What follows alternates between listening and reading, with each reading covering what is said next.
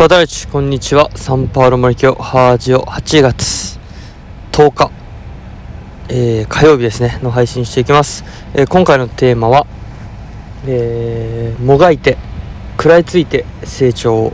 というテーマでお送りしていきます。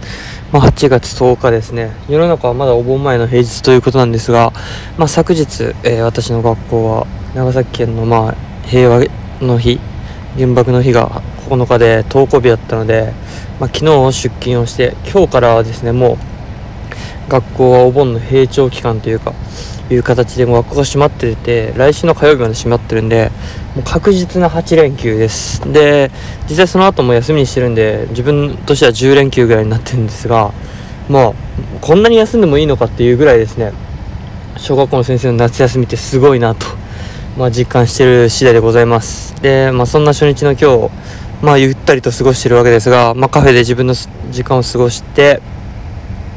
ちょっとオンライン英会話をちょっと挟んだんですよね、まあ、それによることによってオンライン英会話を挟むことによって、まあ、3時からという予定を入れたんでそこまでのこう締め切り効果が出てなんか自分のこの1人の時間というかそれも結構メリハリがつけれたと。で、まあ、実際3時から25分間やってきたわけですが、まあ、今回いつもやってるレベル6じゃなくてレベル7を選んだんですよね。で、まあ、いつもはそのレベル6っていうのが一番こう初心者向けっていうか一番やりやすいコースで、まあ、翻訳を表示させる機能とかもあってなんかやっぱこう日本語で内容を理解した上で英語を身につけられるみたいななんかそんなのですごくやりやすくて、えー、楽しんでやってました。でなので基本的にそのコースでやったんですが今回、まあ、あの東京オリンピックの、えー、教材記事がですねレベル7のコースだったんであレベル7なら大丈夫かなと思ってやってみました、えー、その結果ですねなんかレベル7はこの長文問題が日本語の翻訳を表示させる機能がなくてもう英語を英語のまま自力で、えー、理解しなきゃいけないという問題だったんですよね蓋を開けてみると。そうなった時に結果内容理解はやっぱりこうちょっとあまりできてない部分がありました。やばいと。でもそのやばいっていう感覚がすごく自分の成長につながったのかなっていうかそんなことも、えー、感じたそのオンライン英会話の時間になったわけです。やっぱいつもはなんか日本語の表翻訳表示させてるからっていう安心感っていうかそっちに甘えていたんだな自分っていうのを痛感しました。なんか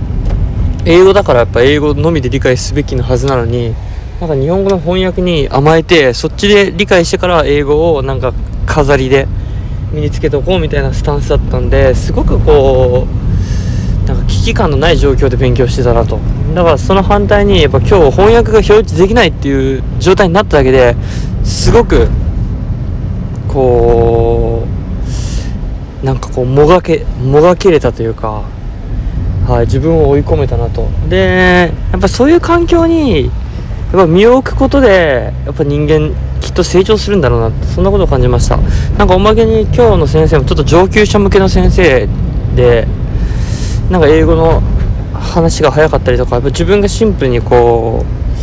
英語の実力がないんだなっていうのはやっぱ突きつけられたというかわけわかん本文もあんま分かんないしなんかコミュニケーションも取れないしみたいな。でうまくこう円滑にコミュニケーションも取れにくくてですね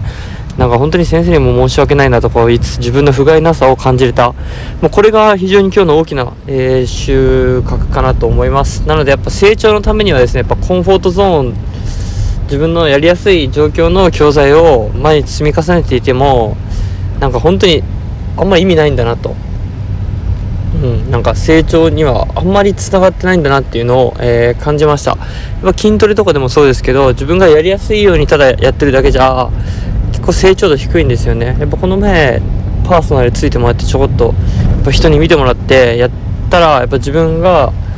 全然追い込めてなかったっていうことも気づけたのでやっぱりこう人が成長するためには成長のスピードをですね